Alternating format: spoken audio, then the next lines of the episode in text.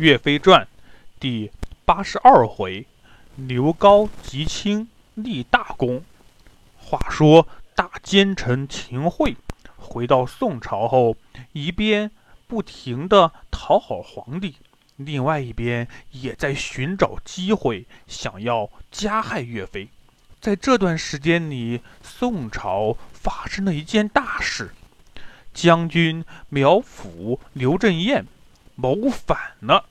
他们因为犯错被元帅王渊责罚，心里不服气，就杀了元帅王渊，然后一不做二不休，带领叛军占领了皇宫，劫持了皇帝宋高宗和大臣们。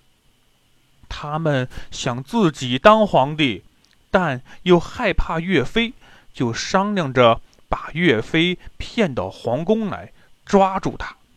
再说岳飞回到家乡不久后，他的妈妈就生病死去了。岳飞非常难过，悲伤哭泣，安葬了妈妈。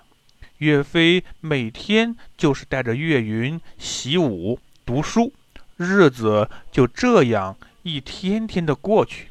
岳家军的各位将军们也都在家乡娶妻生子。大家一起生活非常有趣。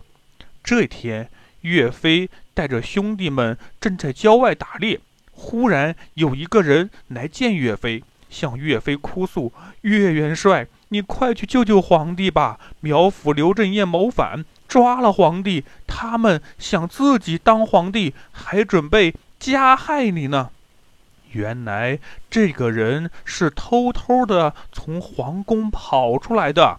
找到了岳飞，向他报信。岳飞大吃一惊，连忙拿出纸笔，写了一封信，叫来刘高、吉清，对他们说：“二位兄弟，你们快去找韩世忠元帅，向他报告这件事情，然后去皇宫，按我信上写的办，一定可以抓住叛军。”刘高一脸的不高兴：“大哥。”咱们在这儿生活的好好的，干嘛去管皇帝的破事儿？我不去。岳飞耐心地对刘高说：“兄弟，我知道你还在为皇帝贪图享乐的事情生气，但是苗阜、刘正彦这两个人可不是什么好人。如果让他们当了皇帝，最后受苦的还是老百姓。到时候……”咱们想过这样的日子也不能过了。刘高说：“既然大哥都说了，那我就去办完这件事，我们马上就回来。”刘高、吉青和岳飞告别，快马加鞭，几天后来到韩世忠元帅的大营，向韩世忠元帅禀报了这件事。韩元帅让刘高、吉青按岳飞的计划行动，自己随后。带兵赶往皇宫，两人告别了韩元帅，一路往临安而来。来到皇宫门口，刘高对吉青说：“兄弟，我先去，你随后就来。”吉青说：“好。”刘高拍打着皇宫的大门，高声叫道：“我是岳元帅的部将刘高，要见苗刘二位王爷。”那苗阜、刘正彦一听是岳飞的人来了。马上让刘高进了皇宫。刘高见了苗府、刘正彦，对他们说：“请让其他人离开，我有很重要的话，只能对二位王爷说。”苗府、刘正彦还不知道刘高是敌人还是朋友呢，可不敢单独和刘高在一起，就对刘高说：“没事儿，你尽管说吧。旁边的这些人都是我最忠心的部下。”他们不会泄露你们的话的。刘高听苗府、刘正彦这样说，心里只笑他们是胆小鬼，脸上却装作不在意的样子，把事先准备好的假话说了出来，欺骗他们。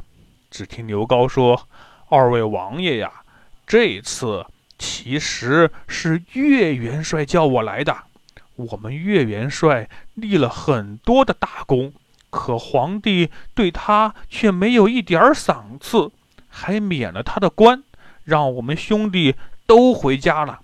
岳元帅很生气，听说你们二位占领了皇宫，只拍手叫好呢。岳元帅愿意支持你们二人当皇帝。苗府刘正彦一听刘高这么说，高兴坏了。两人正愁怎么对付岳飞呢，没想到岳飞是支持自己的呀，那就好办呐！马上笑嘻嘻地对刘高说：“太好了，如果岳飞支持我们，等我们做了皇帝，就封岳飞做王爷，绝不亏待他。你们都是大元帅。”刘高说：“谢谢。”二位王爷，我还有个兄弟在门口呢。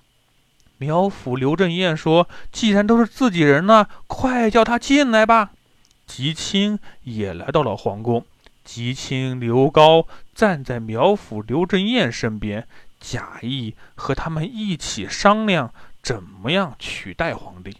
这时，有人禀报：韩世忠元帅带领大军前来攻打皇宫了。要捉拿二位王爷，有个人已经跑去给他们开门了，他们马上就要打进来了。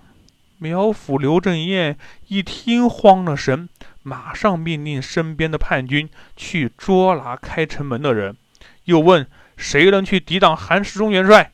刘高答道：“让我来。”说完，一把把苗府抓了过来。吉清上前把刘正彦拿下，两边的叛军正往外跑呢，要去抓人呢。回头一看，自己的老大先被抓了，一下子傻了眼，不知道该怎么办才好。这时，韩世忠元帅带领的士兵已经冲进了皇宫，将叛军一网打尽。宋高宗被解救了。下令赏赐前来救援的各位将军，加封韩世忠元帅为齐王，让他仍然回去镇守镇江。刘高、吉清立了大功，皇帝封他们做左右都督，以后就跟随在皇帝身边。刘高却嚷嚷起来：“你这个皇帝不听我大哥的话，轻信奸臣，我们本来是不想救你的。”岳大哥让我们来，不得已我们才来的。谁想做你的官呀？还跟在你身边，我不愿意。说完，和吉庆一起走出皇宫，骑马回汤阴去了。皇帝没想到还有人不愿意做官，都傻眼了。没有办法，哎，只好就这样算了吧。从此有了一段平安的日子。这天，有人向皇帝禀报：山东九龙山杨再兴作乱，洞庭湖杨妖谋反。宋高宗一听，咋了？这还没过两天安生日子呢，又有人谋反了，连忙召集大臣，问该怎么办。大臣们一个个都没有办法。太师赵鼎说：“皇上，岳飞英勇善战。”只有他能打败敌人。宋高宗一脸的苦恼：“你不知道呀，我已经让人去召唤岳飞了，可他手下的刘高、吉清把使者都打回来了，他们不愿意来，这可怎么办呢？”大家商量来商量去都没有办法。皇帝回到宫中。皇后娘娘看到皇帝一脸的不高兴，问：“怎么了？”皇帝把有人谋反，岳飞不愿意来剿匪的事情说了。皇后说：“皇上不要担心，我有一个办法，保证岳飞前来帮你。”皇后想出了什么办法？岳飞最后来了吗？小朋友们，咱们下回再说。